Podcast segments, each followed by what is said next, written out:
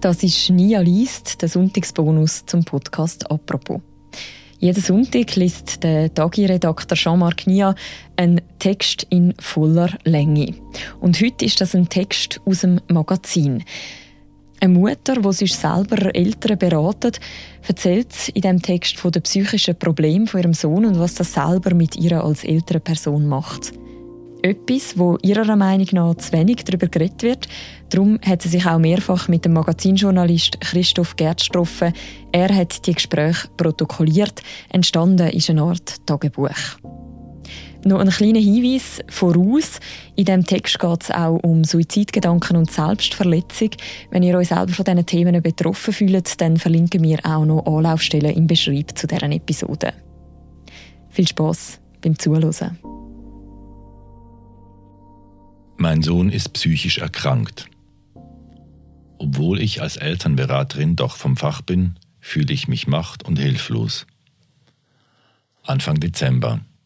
Ich bin Sozialarbeiterin, war viele Jahre im Kindesschutz tätig und habe Eltern und Kinder in den unterschiedlichsten Situationen begleitet. Und jetzt bin plötzlich ich diejenige, die Hilfe braucht, die auf Fachpersonen angewiesen ist und oft nicht weiter weiß. Mein Sohn Jeremy ist 15 und hat eine psychische Erkrankung entwickelt.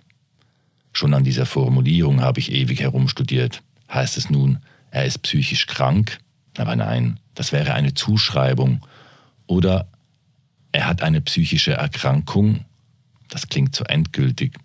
Wenn ich sage, er hat die Krankheit entwickelt, kann er sie auch wieder loswerden. Und nicht wünsche ich ihm und mir mehr. Seine Diagnose ist eine Angststörung mit mittelschwerer bis schwerer Depression. Es begann vor einem halben Jahr. Jeremy hatte schon vorher wenig für die Schule gemacht, doch mit dem Lockdown verlor er das letzte bisschen Kontrolle von außen. Sich den Tag selbst zu organisieren, überforderte ihn. Meine Hilfe lehnte er ab. Nach und nach verschob sich sein Tag-Nacht-Rhythmus. Als er einen neuen Computer fürs Homeschooling benötigte, lag er mir so lange in den Ohren, bis ich ihm erlaubte, sich mit seinem Ersparten einen zu kaufen, mit dem er auch sehr gut gamen konnte. Alle Regeln, die vorher funktioniert hatten, verloren ihren Wert. Keine Geräte im Zimmer ging nicht weil er den Tag durch Hausaufgaben machen musste, während ich mein Homeoffice in der Küche eingerichtet hatte. Keine Geräte in der Nacht, konnte ich weder überprüfen noch einfordern, da ich vor ihm schlafen ging. Weil ich ihm nicht vertraute, stellte ich mir den Wecker mitten in der Nacht, ging rüber in sein Zimmer, er war am Computer. Irgendwann kapitulierte ich, dem Hausfrieden zuliebe, weil ich arbeiten musste und weil mir die Energie ausging. Bei der Wahl zwischen Krieg und Anarchie entschied ich mich für Anarchie. Manchmal denke ich, wir geben unseren Kindern mit dem ersten Handy einen Sack Cannabis und sagen, aber kifft nicht zu viel. Als die Schule nach dem Lockdown wieder aufmachte, schaffte Jeremy den Einstieg nicht mehr. Seither haben wir einiges versucht. Er fand im zweiten Anlauf eine gute Psychotherapeutin und bekam ein Antidepressivum verschrieben. Weil das nicht nützte, haben wir heute fast den ganzen Nachmittag im Wartezimmer des Kinder- und Jugendpsychiatrischen Dienstes verbracht. Als ich mich umsah, fiel es mir wie Schuppen von den Augen. Ich befinde mich jetzt auf der anderen Seite. Es war wie ein unsichtbarer Vorhang, hier die Betroffenen, dort die Fachleute. Eine Familienbegleiterin, die einer Jugendlichen gut zuredete, eine andere, die ihren Laptop hervornahm und arbeitete, verunsicherte Eltern und dazwischen wir, wortlos und ohnmächtig. Wenn ich ehrlich bin, dachte ich immer, dass mir so etwas nicht passieren würde. Ich glaubte, wenn die Liebe nur groß genug ist, kommt es schon gut. Ich vertraute mir und meinen Erziehungsfähigkeiten so sehr, dass ich mich nun frage, wie konnte ich mich derart täuschen? Jeremy sagt, er lebe nur noch, weil er wisse, wie sehr wir Eltern leiden würden, wenn er nicht mehr da wäre dass er eigentlich nicht mehr leben möchte, formuliert er sehr klar. Vor Weihnachten. Ich versuche den Notfall des Kinder- und Jugendpsychiatrischen Dienstes zu erreichen, weil Jeremys Psychotherapeutin krank ist und einmal pro Woche eine Fachperson seine Suizidalität einschätzen muss. Gleichzeitig wartet ein aufgelöster Vater auf mich, der Hilfe braucht. Ich arbeite auf einer Elternberatungsstelle. Dort erlebe ich häufig, dass sich Eltern für Dinge schuldig fühlen, für die sie gar nichts können. Ich versuche dann immer, sie davon zu entlasten. Jetzt scheitere ich genau daran. Ich bin eine Anpackerin, es fällt mir schwer zu akzeptieren, dass es nicht in meiner Macht steht, wie es Jeremy geht. Als mir ein Psychiater des Kinder- und Jugendpsychiatrischen Dienstes einige Wochen zuvor erklärte, dass Jeremy seine Probleme nur aus eigenem Antrieb loswerden könne, hörte ich mich selbst reden und musste mich trotzdem zwingen, ihm zu glauben. Jeremy, sagte der Psychiater außerdem, sei hochgradig mediensüchtig. Entzug und Therapie seien unumgänglich, ansonsten werde er irgendwann von der IV leben oder sich womöglich das Leben nehmen. Diese Direktheit war ein Schock. Doch auch Jeremy fand, dass der Mann mit seinem Urteil nicht so daneben lag.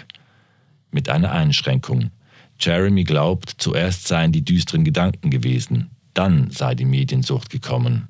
Er sagt, er nutze den Computer, um sich abzulenken. Darum stellt er den Computer an, kaum ist er aufgestanden und schläft mit dem Computer neben dem Kopfkissen ein. Seine These ist, dass es ihm nur besser gehen müsste, dann könnte er den Computer weglegen. Ich bin eher der Auffassung des Psychiaters. Wenn es Jeremy nicht gelingt, den Computer wegzulegen, wird es ihm auch nicht gelingen, sich wieder für anderes zu motivieren. Aber uns beiden ist klar, dass nichts an einem stationären Aufenthalt vorbeiführt. Sobald auf der Akutabteilung der Jugendstation ein Platz frei ist, wird er mit einem FU eingewiesen.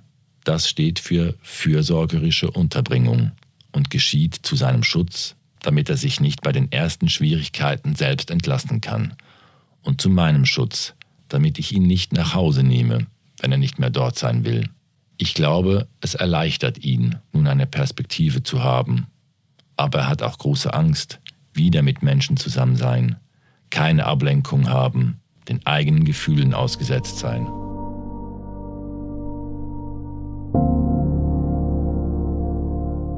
Ich warte sehnlichst auf den Anruf der Klinik, weil sich nur auf diese Weise etwas verändern kann, weil mich die Gruft, die sein Jugendzimmer darstellt, die abgeschlossene Tür und seine Antriebslosigkeit so fertig machen, weil ich meinen Sohn zurück möchte. Ich habe mich entschieden, es auszuhalten, selbst wenn es ihm richtig schlecht geht, ich werde ihm nicht helfen, die Therapie abzubrechen. Falls er abhaut, bringe ich ihn zurück. Einen Lichtblick gibt es. Beim Spaziergang mit dem Hund einer Bekannten sehe ich Jeremy das erste Mal seit langem lächeln. Wir rennen sogar ein Stück. Jeremy wünscht sich schon lange einen Hund.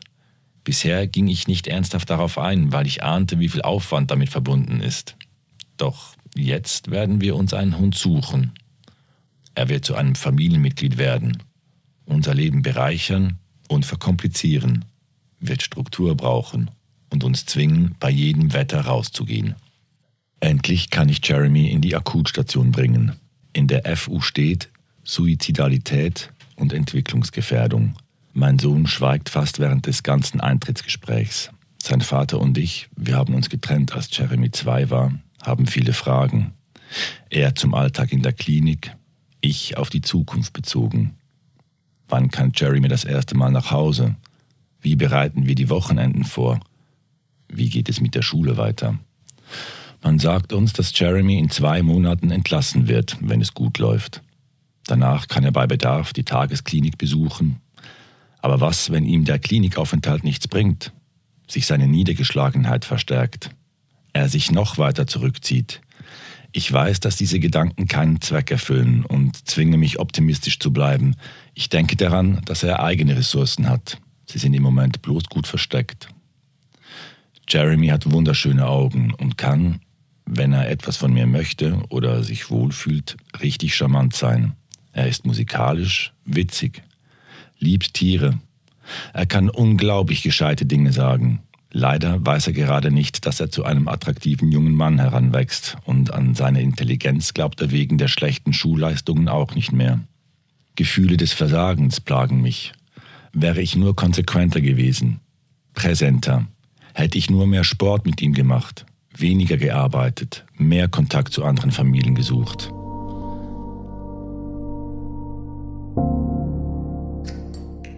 Mitte Januar. Es kommt vor, dass ich in Gedanken endlose, imaginäre Dialoge mit Jeremy führe. Eltern kennen das sicherlich. Als ich mit dem Auto unterwegs bin zu ihm, um ihn zum dritten Mal, seit er in der Klinik ist, für ein Wochenende heimzuholen, denke ich, so viel Auto gefahren bin ich schon lange nicht mehr. Meine Mobility-Rechnung wird horrend sein. Aber würden wir mit dem ÖV gehen, wären wir doppelt so lang unterwegs. Zudem redest du im ÖV nicht. Unsere Gespräche, während du im Auto neben mir sitzt, bedeuten mir viel. Meistens schaffe ich es, nicht zu fragen, wie es dir geht. Schon bevor alles so schwer wurde, mochtest du es nicht, wenn ich dir Fragen stellte. Im Auto fängst du irgendwo mit Erzählen an. Rückfragen sind erlaubt. Einmal ging ich in dieser Zeit spät abends joggen. Ich fürchtete mich allein im dunklen Wald und dachte, so geht es vielleicht dir. Ein andermal schaute ich auf dem Computer Kinderfotos von dir an und weinte. Ich vermisste dich wie schon lange nicht mehr. Es war, als fehlte ein Teil von mir. Am ersten Wochenende durftest du für ein paar Stunden nach Hause. Die Bilanz? Eine kaputte Steckdose, weil du fandest, das Internet laufe nicht richtig. Und bei mir ein verstauchtes Handgelenk, weil ich aus Ärger, dass du deine Sachen nicht aus dem Auto nahmst, die Türe zuknallte und abrutschte. Am zweiten Wochenende durftest du daheim übernachten. Es war, als wärst du zu Besuch. Ich gab mir Mühe beim Kochen. Du lobtest das Essen. Wir gingen vorsichtig miteinander um. Und doch brauchte es wenig, bis wir aneinander gerieten. Mir fällt auf, wie häufig ich mit den Eltern zu tun habe, die sich für die Probleme ihrer Kinder schämen. Kein Vater, keine Mutter sollte Hemmungen haben, von den psychischen Nöten ihrer Kinder zu erzählen. Ich arbeite viel, auch zur Ablenkung. In meinen Beratungsgesprächen wird es zunehmend schwierig zu unterscheiden, was ich als Fachperson weiß und was aus der Erfahrung mit dir. Dabei fällt mir auf, wie häufig ich mit den Eltern zu tun habe, die sich für die Probleme ihrer Kinder schämen. Neulich fragte ich einen müden Vater, ob er jemanden zum Reden habe. Seine Frau, sagte er. Von seinen Freunden würde ihn keiner verstehen. Das bestätigte mich darin, die Geschichte von dir und mir öffentlich zu machen. Nichts hilft mir zurzeit mehr als reden, auch wenn ich weiß, wie schwierig es für dich ist, dass ich mit anderen über dich spreche. Es soll mir keiner sagen, das sei doch normal für Teenager, was du durchmachst. Ich weiß, dass es das nicht ist. Trotzdem möchte ich es so weit wie möglich normalisieren. Kein Vater, keine Mutter sollte Hemmungen haben, von den psychischen Nöten ihrer Kinder zu erzählen. Hättest du nicht eine schlimme psychische, sondern eine schlimme physische Krankheit, wäre es kein Problem, offen darüber zu reden. Wir hätten vielleicht nicht darum gebeten, in diesem Artikel anonymisiert zu werden, und ich müsste mich nicht fürchten, erkannt zu werden. Ich erinnere mich an die Tochter einer Kollegin, als sie an Krebs erkrankte, fieberte das ganze Dorf mit. Alle wünschten ihr, dass sie so schnell wie möglich wieder gesund wird. Als ich in der Klinik eintreffe, sehe ich, dass es Jeremy besser geht. Ich habe das Gefühl, mein altes Kind wieder zu haben, pubertär, dauerverhandelnd, am Leben interessiert. Eine Last fällt von mir ab. Das Leben bekommt wieder Farbe. Er erzählt mir, dass er in der Klinik mit anderen Jugendlichen in Kontakt gekommen sei, seinen Handykonsum weiter reduziert habe, Schach spielen und töckeln würde.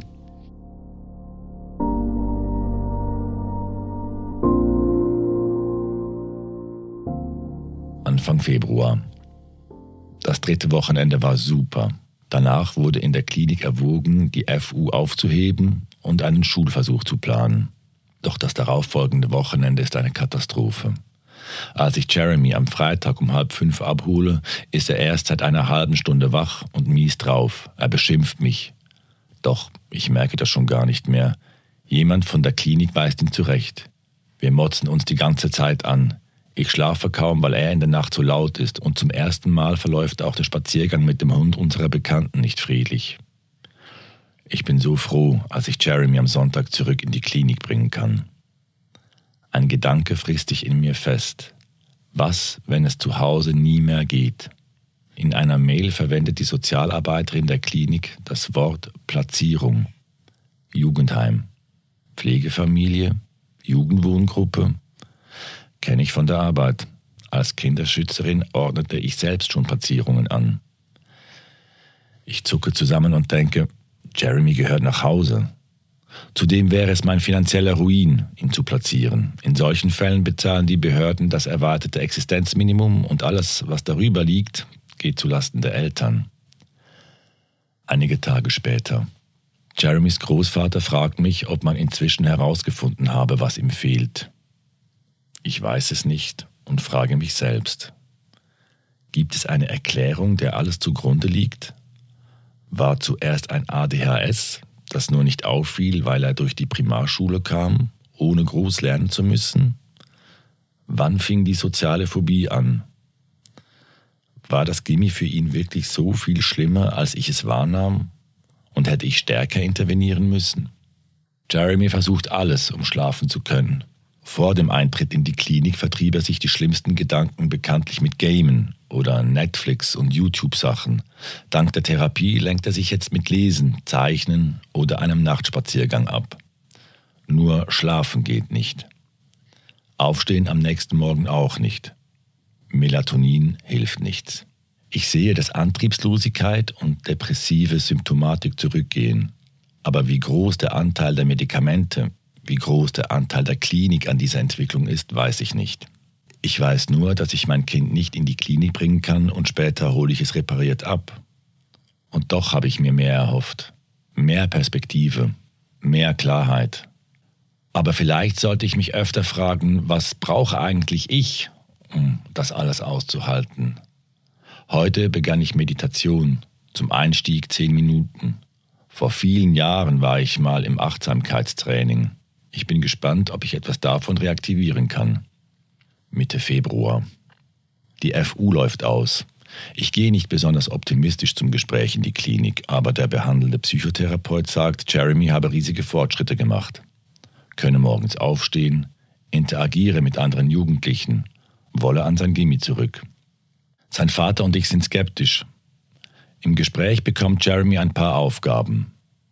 Mit der Klinik muss er sich auf eine Behandlung für die letzten eineinhalb Wochen seines Aufenthalts einigen. Nächste Woche findet eine Belastungserprobung zu Hause statt. Was für ein Wort. Zudem muss er sich genau überlegen, wie er die Schulferien verbringen will. Meine Bedingung ist, dass wir uns mit einer Fachperson zu wöchentlichen Gesprächen über unser Zusammenleben treffen. Jeremy ist mit allem einverstanden. Eine Woche später machen wir den ersten Schritt. Du bist zu Hause Belastungserprobung. Ich wusste ja, dass ich dich nicht hinbringen kann, und dann ist alles gut. Trotzdem ist es ernüchternd. Was hat sich wirklich verändert? Du bist nicht mehr akut suizidal, aber du bleibst dabei, dass du lieber nicht leben würdest. Dass du mit mir nur das Nötigste redest, halte ich aus. Ich stellte mich darauf ein. Aber du hängst noch immer zu viel an deinen Geräten, weißt sonst wenig mit dir anzufangen. Du schläfst schlecht, deine Stimmung schwankt.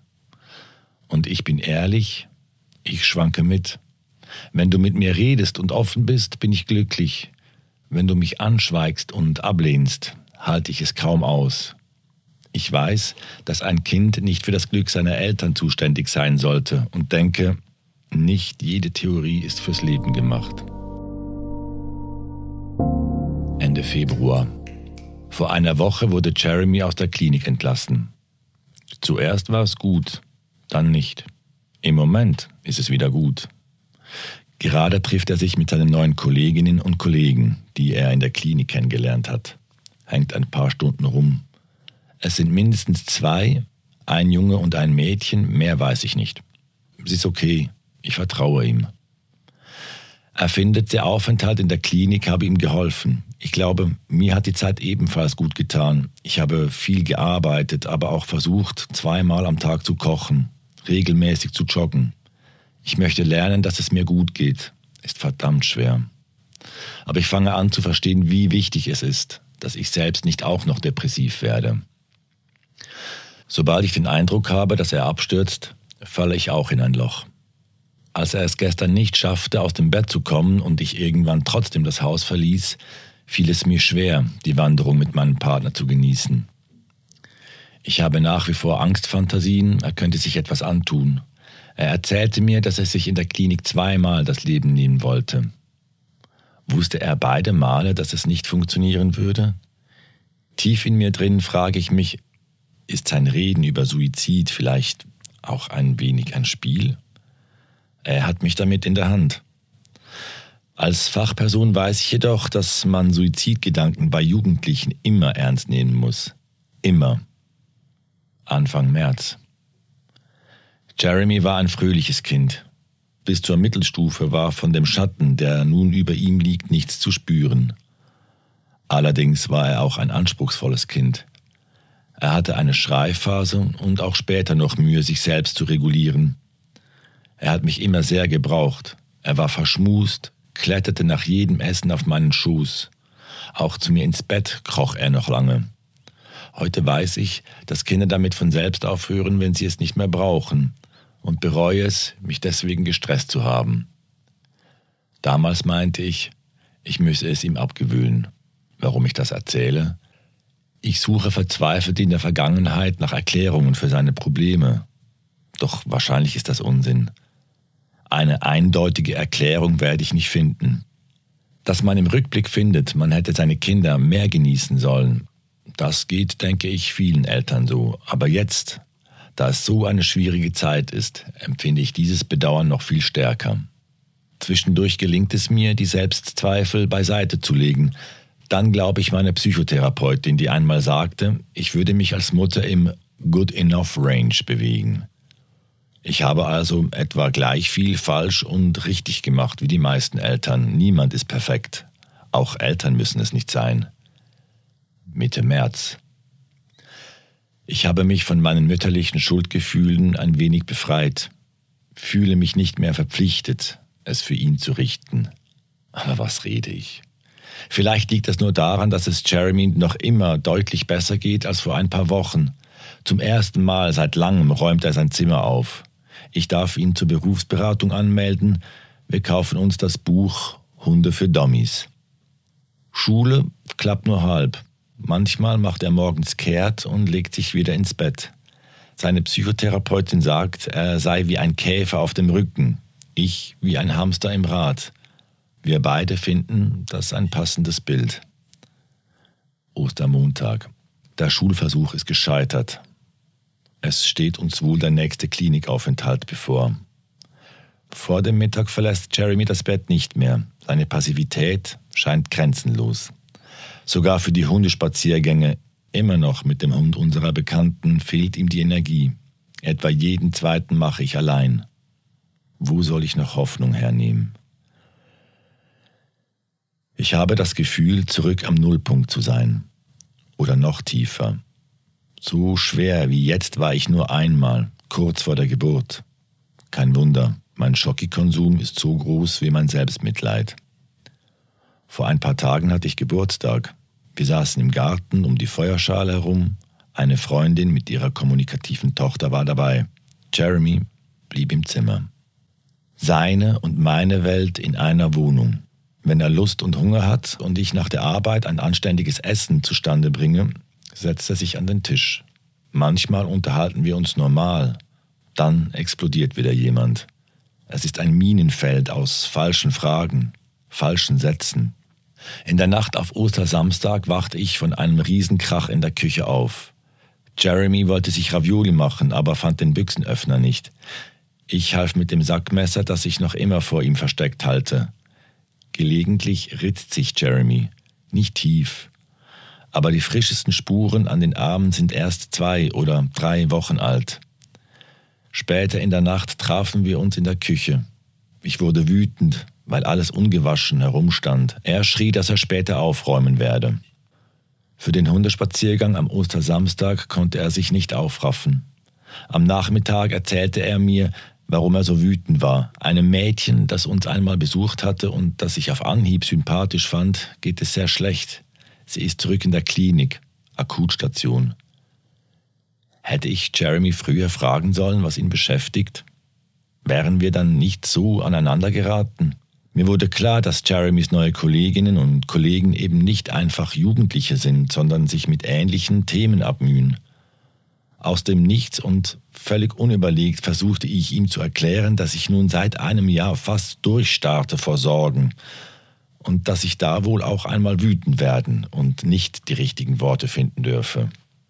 Um mich abzulenken, verschlang ich in den letzten Wochen Krimis fast im Tagesrhythmus. Nun möchte ich wieder aktiver sein. Ich werde mit einer alten Freundin joggen gehen und meinen Körper über den Hügel schleppen. Ein Gespräch unter Frauen, unter Müttern. Das wird gut tun. Was mir auch hilft? Humor. Nicht verurteilt zu werden. Personen, die mir zuhören. Eine Umarmung. Das Wissen, dass Jeremy eine gute Therapeutin hat. Meine eigene Psychotherapie. Was mir nicht hilft. Ratschläge. Viele Eltern, mit denen ich bei der Arbeit zu tun habe, sind allein mit den Problemen ihrer Kinder.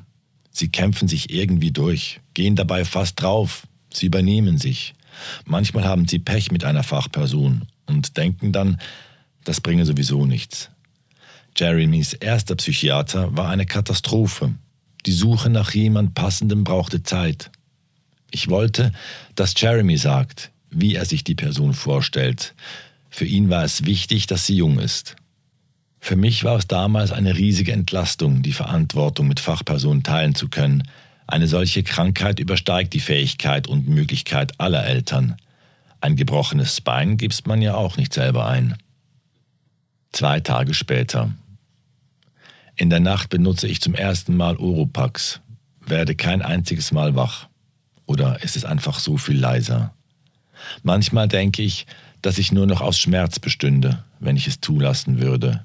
Schmerz über die Last, die Jeremy in seinem jungen Leben tragen muss. Schmerz darüber, dass ich ihm kaum helfen kann. Schmerz über die ganze Ungewissheit, auch Angst um Jeremy, seine Zukunft, sein Leben. Mein Lieblingsspruch aus meiner Jugendzeit lautet, es gibt so viele Gründe, alles beim Alten zu lassen und nur einen einzigen etwas zu verändern. Du hältst es einfach nicht mehr aus.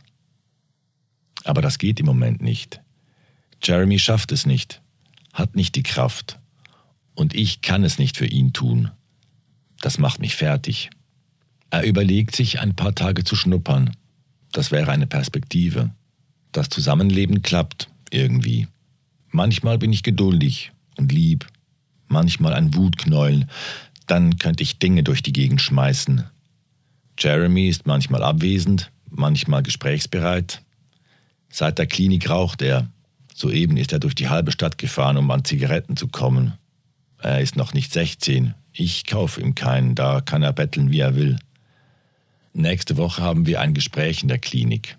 Es steht zur Diskussion, ob Jeremy noch einmal dorthin soll, aber nicht auf die Akut, sondern auf die Therapiestation. In der Regel bleibt man acht Wochen. Ich habe keine Ahnung, wie es weitergeht.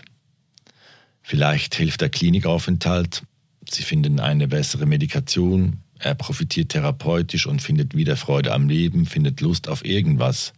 In meinem Best-Case-Szenario haben wir bald einen Hund, wir schaffen es, uns gemeinsam um ihn zu kümmern. Nach den Sommerferien geht Jeremy zurück in die Schule, macht wieder Musik, verliebt sich und irgendwann sprechen wir von den Jahren 2020 und 2021 als seine Krisenzeit. Worst-Case-Szenarien gibt es einige. Ich mag sie nicht durchdenken. Jeremy war ein Wunschkind. Ihn werde ich immer wollen. Aber inzwischen verstehe ich Leute, die lieber kein Kind möchten. Ich sage das nicht meinetwegen, sondern weil die Vorstellung, dass es nicht gut kommen könnte, so schlimm ist. Jede Mutter muss ihr Kind irgendwann loslassen, ich muss das jetzt einfach auf eine besonders schmerzhafte Weise tun. Mitte April. Ich habe eine Mutter in der Beratung, die mit den Nerven völlig am Ende ist. Sie hält ihr Kind nicht mehr aus und sagt, es muss weg. Ich merke sofort, dass ich meine Rolle verlasse, aber ich sage, sie habe bis 18 die Obhutspflicht.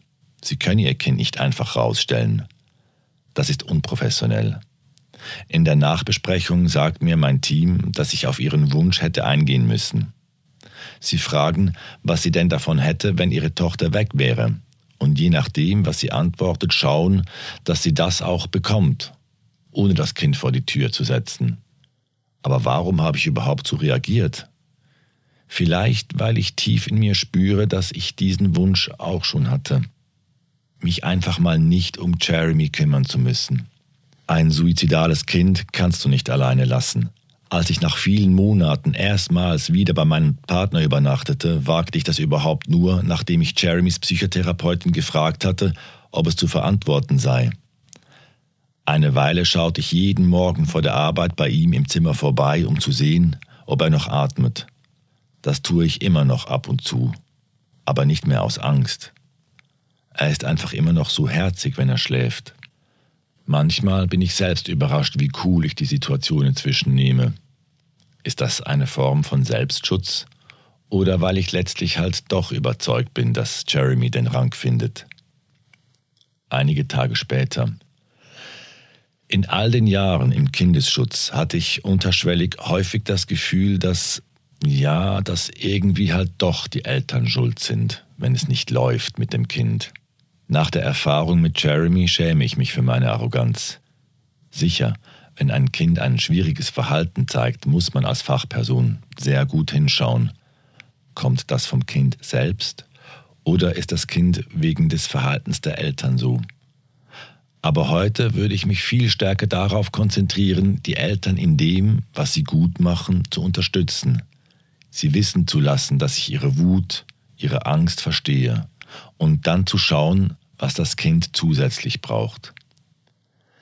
Im Vergleich mit anderen Kindesschützerinnen und Kindesschützern war ich mit Platzierung eher zurückhaltend.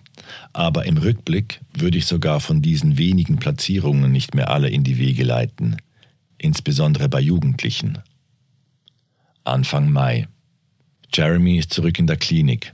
Es läuft etwas. Nächste Woche geht er schnuppern. Ein realistisches Schulszenario ab dem Sommer liegt vor. Ich habe ein gutes Gefühl dieses Mal. Und doch kommt mir die Wohnung seltsam leer vor. Ich sortiere seine Kinderfotos und freue mich über das viele Lachen, das ich darauf entdecke. Mein Sohn ist psychisch krank. Ein Text protokolliert vom Journalist Christoph Gertsch und vorgelesen vom Jean-Marc Nia. Und das ist die heutige Sonntagsgeschichte zum Podcast «Apropos». Den gibt es morgen am Montag wieder. Ich freue mich, wenn ihr wieder zuhört. Bis dann.